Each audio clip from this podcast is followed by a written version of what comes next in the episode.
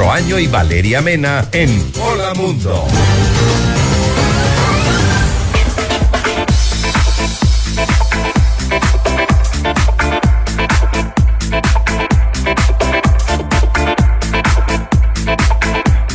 8 de la mañana con 37 minutos. Ya estamos de vuelta en FM Mundo Live. Qué bueno poder estar con todos ustedes. No se olvide nuestra aplicación, mi querida Vale. Así es, es gratuita y de esta manera usted nos puede escuchar y ver desde cualquier parte del mundo en el horario que usted desee y también puede repetirse nuestras entrevistas. Claro que sí, ahí está audio y video en altísima calidad. Mauricio Mendoza, jefe de atención al cliente de la empresa eléctrica Quito, está con nosotros hoy en el programa.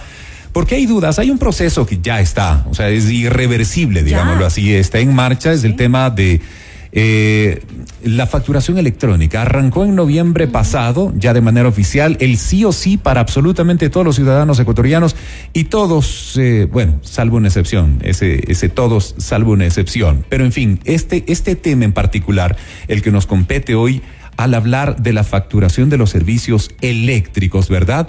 Ya es electrónico. Es decir, no nos llegará el comprobante ¿ah? al domicilio como llegaba anteriormente la planilla del consumo, sino que ahora todo nos llegará de forma virtual, digital. Si usted se está preguntando por qué no ha llegado la planilla física, es que le, le anunciamos que ya no va a llegar, que seguramente está en su correo electrónico, ¿verdad? Eh, le damos la bienvenida a Mauricio Mendoza, jefe de atención al cliente de la empresa eléctrica Quito. Y por cierto, hacemos la invitación nuevamente, Rodri, para que nuestros oyentes, si tienen alguna inquietud, puedan eh, em, compartirla al 098-999-9819. ¿Cuál es el primer paso, Mauricio, para que nosotros, los usuarios, podamos conocer cuál es el valor a pagar una vez que la facturación es electrónica? Bienvenido, Mauricio. Buen día. Muy buenos días. Muchas gracias por la oportunidad que nos brindan a la empresa eléctrica Quito de poder dirigirnos a nuestros clientes. Efectivamente, ustedes conocen la disposición del servicio de rentas internas sobre ya la aplicación total de la facturación electrónica. Si bien la empresa eléctrica Quito ya tiene esta funcionalidad desde el año 2015 nosotros hemos venido entregando tanto de manera electrónica a quienes tienen actualizado su correo electrónico, pero también de manera física. A partir de este mes de enero ya nos entregará la, la factura de manera física, por lo tanto es muy importante que actualice sus datos. Nosotros hemos puesto varios canales a disposición para que simplemente lo que tienen que ingresar es su correo electrónico y su número de celular.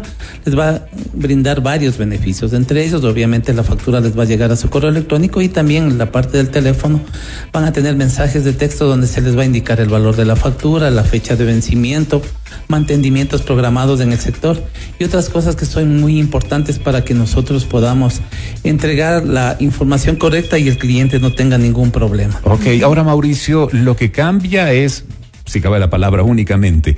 El tema del comprobante es ahora electrónico, pero los plazos de pago, las fechas de corte, etcétera, etcétera, todos son exactamente iguales a los que teníamos antes de esta digitalización.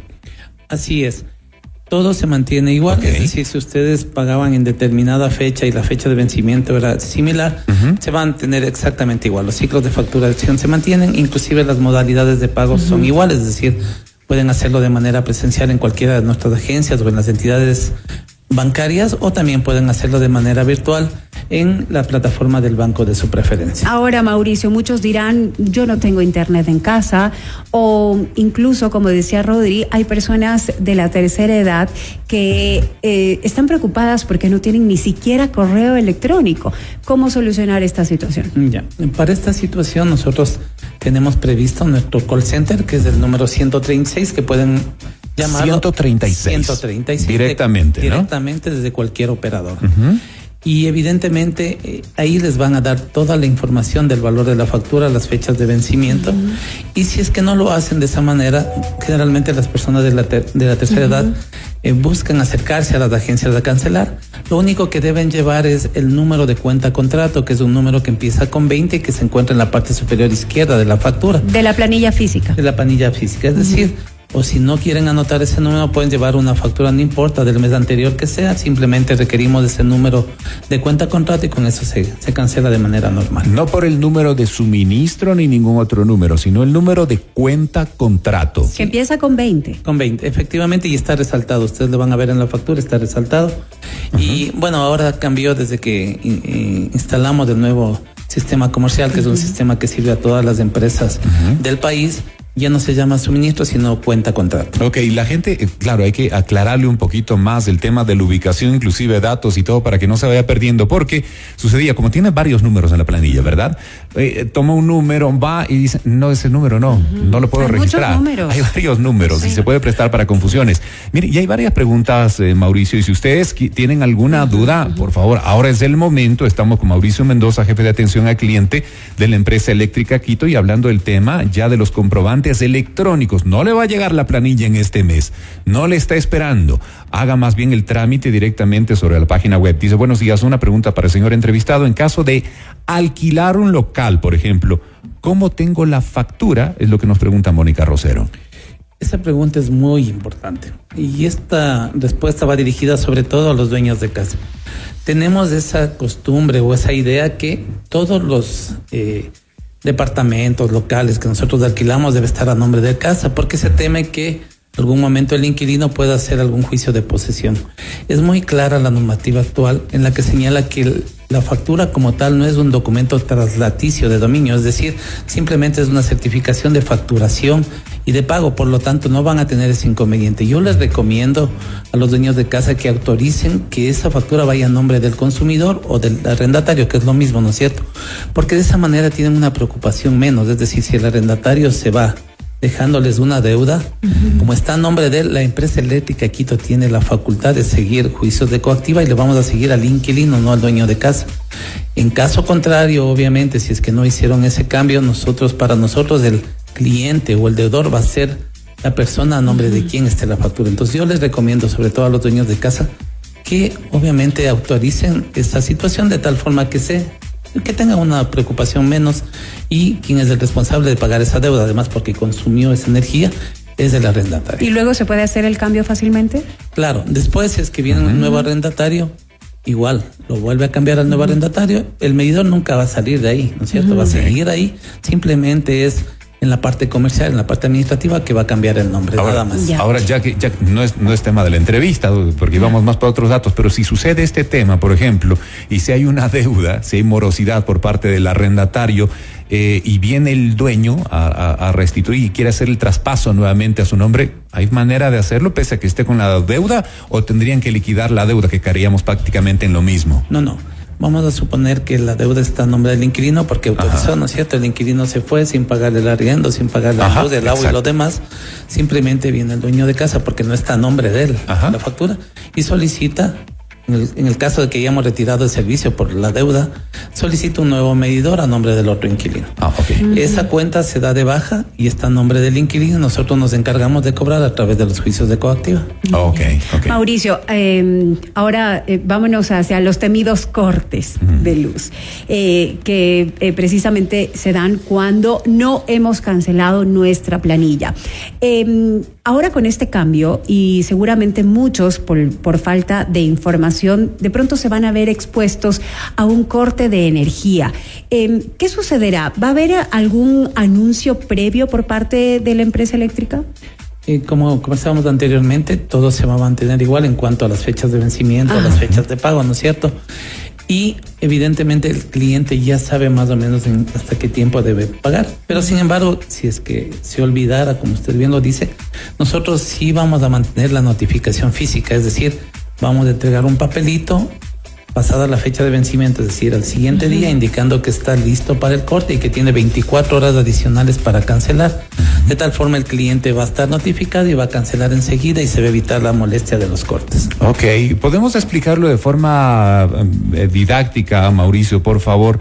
¿Cómo debería hacer la gente que aún no se ha registrado? Porque entiendo que debe registrarse, eh, entrar a la página web, verle este banner que entiendo que tienen ustedes, los procesos, los datos inclusive que van a ser requeridos al momento de este registro para que puedan tener esa factura. Y nos están preguntando si el medidor se puede mantener a nombre del propietario, pero el correo puede ser a nombre del destinatario, en este caso de la persona que esté arrendando, por ejemplo, el inmueble. Ya. Eh, como les decía, todo se mantiene igual, ¿no es cierto? Excepto, evidentemente, lo que ya no estamos entregando la factura física. Si requieren la actualización para que no se acerquen a nuestras agencias, pueden ingresar a nuestro portal web www.eeq.com.es y hay un, un banner o también hay una opción. Y lo que tienen que ingresar es el número de cuenta contrato que habíamos conversado anteriormente y tienen que ingresar el número telefónico y, el, y la dirección electrónica. Nada más es un proceso que no les demorará más de dos minutos y con eso nosotros tenemos la información para proceder a actualizar. Ah, okay. bueno, eso responde también a la pregunta que nos habían eh, formulado. ¿El trámite de cambio de persona para la facturación se lo hace virtualmente o hay que acercarse a hacerlo? En, en caso de eh, también actualizar los datos, se lo puede hacer directamente en agencia para aquellas personas que prefieren eh, o que no están familiarizadas de pronto con la parte tecnológica y prefieren ir a realizar el pago en empresa eléctrica. ¿También habrá una ventanilla para actualizar los datos? Sí, todos nuestros canales de atención al cliente están disponibles para que actualicen. Inclusive uh -huh. nosotros tenemos una agencia móvil que se desplaza por los lugares más eh, lejanos del área de servicio. Por ejemplo, el día es domingo vamos a estar en Machachi, por darles un ejemplo, estamos en Aloa, estamos en Pintac, nosotros les notificamos a las personas del sector uh -huh. para que se acerquen a nuestra agencia en móvil y puedan hacer cualquier requerimiento, como que fuese una agencia normal. Entonces pueden hacerlo en atención al cliente, no hay ningún inconveniente. Uh -huh nosotros estamos ya listos para atender este tipo de requerimientos y lo hacemos de manera inmediata. Ok, Mauricio, una pregunta de Mario Gusta nos escribe a nuestro WhatsApp y nos dice, al momento de pagar, ¿es necesario que yo lleve impreso al, al banco el comprobante o tengo que dar también el número de, del suministro, el número que, que, indicaron hace un momento? Lo único que requiere es el número de cuenta contacto. Número de cuenta. Sí, con eso ya el, el banco le va ¿En el banco también? a identificar, sí, en cualquier punto de recaudación autorizado por la empresa eléctrica Quito. Y me olvidaba de responder lo que me decía Valeria hace un momentito. No confundamos una parte de la actualización de datos, que uh -huh. es el número telefónico y el correo electrónico. Uh -huh. Ya el cambio de nombre sí requiere de documentos que nos pide la normativa. Uh -huh. Y uno de esos documentos, como les decía anteriormente, es la autorización del dueño de casa. Por eso yo les pido o les sugiero a los dueños de casa que autoricen, de esa manera se evitan las molestias que antes les comenté. Okay. Mm, bueno, realmente son trámites importantes que nos pueden eh, ayudar a, a, prevenir que un inquilino se vaya eh, de casa dejándonos una deuda, deuda que tenemos que asumir. Claro, no, me pareció interesantísimo y valioso. Buenos días. Voy a cambiar el nombre de medidor. Me dicen que hay un valor por garantía. ¿Ese valor me devuelven? Nos pregunta Paola. Ya, cuando se cambia el nombre, Ajá. lo que genera también, insisto, es en cumplimiento de la normativa, es un valor de garantía, dependiendo okay. la tarifa y dependiendo la carga que tenga. Uh -huh. Ese valor de garantía que está entre los 20 y 40 dólares, dependiendo, insisto, de si es tarifa de vivienda o tarifa comercial, cuando le vuelva a cambiar de nombre o cuando ya no utilice el servicio, ese valor es restituido. Simplemente es como su nombre lo dice, es una garantía, nada más. Entonces, cuando cambian nuevamente de nombre, ese valor es devuelto al, al original de tal forma que no van a tener inconveniente en ese sentido. Okay. Tenemos otra pregunta. Dice, buenos días, ¿qué pasa si no me registro y voy directo a pagar con el número de contrato? Es decir, eh, que, que no, no, no, no, quiere que le llegue la factura electrónica, sino que Ajá. prefiere mensualmente acercarse a la sí, empresa eléctrica. No tiene ningún inconveniente, simplemente no van a tener el documento en su correo uh -huh. electrónico. Porque si necesitan el documento, ustedes conocen que algunas uh -huh. entidades bancarias, uh -huh. inclusive las entidades educativas, solicitan a veces estos documentos Así para es. diferentes trámites. Igual puede descargarse con el número de cuenta contrato desde nuestro portal web. Como les decía, pueden descargarse inclusive facturas de hasta cinco años anteriores, es okay. decir, que puedan ver el mes que les interese y descargarse el documento y si desean imprimirlo lo entregan en la entidad que lo requiere. Ok, Perfecto. Mauricio, ¿cuál es la página web, por favor, si la podemos repetir, la dirección? www.eeq.com.es. Ok, ahí tienen la página web y 136 es el número de call center uh -huh. en caso que tengan alguna duda o inquietud. Y mira, la, la, la, gente de nuestra audiencia está muy pendiente de estos temas y hay una inquietud adicional ya relacionado justo con requisitos para cambios, en fin, de, de medidores y nos dice dice, buenos días, en caso de venta de inmuebles, ¿cuáles son los requisitos para cambiar de nombre del medidor? Nos pregunta Carmen Tello. Simplemente el documento de compra-venta, que en este caso sería la escritura, y los, los documentos de identidad con eso en la ventanilla en ese momento nosotros le procedemos al cambio de nombre. Mauricio, qué importante poder socializar eh, todo este cambio que sin duda eh, va a generar algunos inconvenientes al inicio, como todo cambio, ¿no? Eh, ¿Dónde podemos nosotros, además de esta valiosa entrevista, que por cierto eh, hemos querido abordar este tema precisamente para ayudar a nuestros oyentes a, que eh, vayan ajustándose a estos cambios, ¿dónde podemos encontrar toda esta información? Toda esta información está en nuestro portal web. También tenemos asesores que les pueden guiar en este proceso, como les decía, a través de nuestro call center o de las agencias uh -huh. de manera presencial. Y hay otro canal que me olvidé de comentarles desde el un aplicativo móvil que se llama EEQ Móvil, que okay. pueden descargarse de manera gratuita de los de las tiendas de App Store uh -huh. o, o, Google Play EEQ en su móvil. teléfono, sí, en okay. su teléfono celular y de ahí también pueden hacer todos los requerimientos. Este aplicativo sobre todo es muy importante en lo que tiene que ver a reporte de daños, ¿no? Pueden ustedes estar pasando, por ejemplo, por uh -huh. una calle, ven que está apagada una luminaria y podemos reportarlo. Le toman una foto, le reportan y nosotros vamos con nuestro personal y te establecemos. A través de las redes sociales también podremos tener información. Sí, también, también podemos uh -huh. hacerlo, pero generalmente estos canales como que son los más más directos. Más directos. Esto de las redes nos ha servido mucho la parte de los reportes de daños. Sí. Así es. Mira, me parece interesantísimo el tema de la tecnología, los usos que uh -huh. se le puede dar, pero que no dejemos descuidado también el otro tema, al menos uh -huh. en el proceso de transición, que es muy valioso, cuando hay gente que no está muy familiarizada sí, con el hay tema que tecnológico. En ellos también. Sí, y en, en este momento va a ser sumamente útil, por ejemplo, el call center, eh, las otras opciones, ventanilla, en fin, para dar atención a todos hasta que se genere este proceso de cambio que es el que estamos experimentando, de esta transición importante hacia el momento digital. Mauricio Mendoza, jefe de atención al cliente de la empresa eléctrica Quito, acompañándonos esta mañana en Hola Mundo. Qué gentil, gracias por haber eh, tomado el tiempo de haber venido a la estación en esta mañana y haber madrugado. Así es, venir a Hola Mundo. Muy gentil, Mauricio. Muy gentil, muchísimas gracias. Gracias, Mauricio. Siempre a las órdenes cuando ustedes lo requieran. Muy amable de Buen su día. parte. 8 con 54, vamos a la parte final de Hola Mundo. Porque todos queremos un gran comienzo para un nuevo día.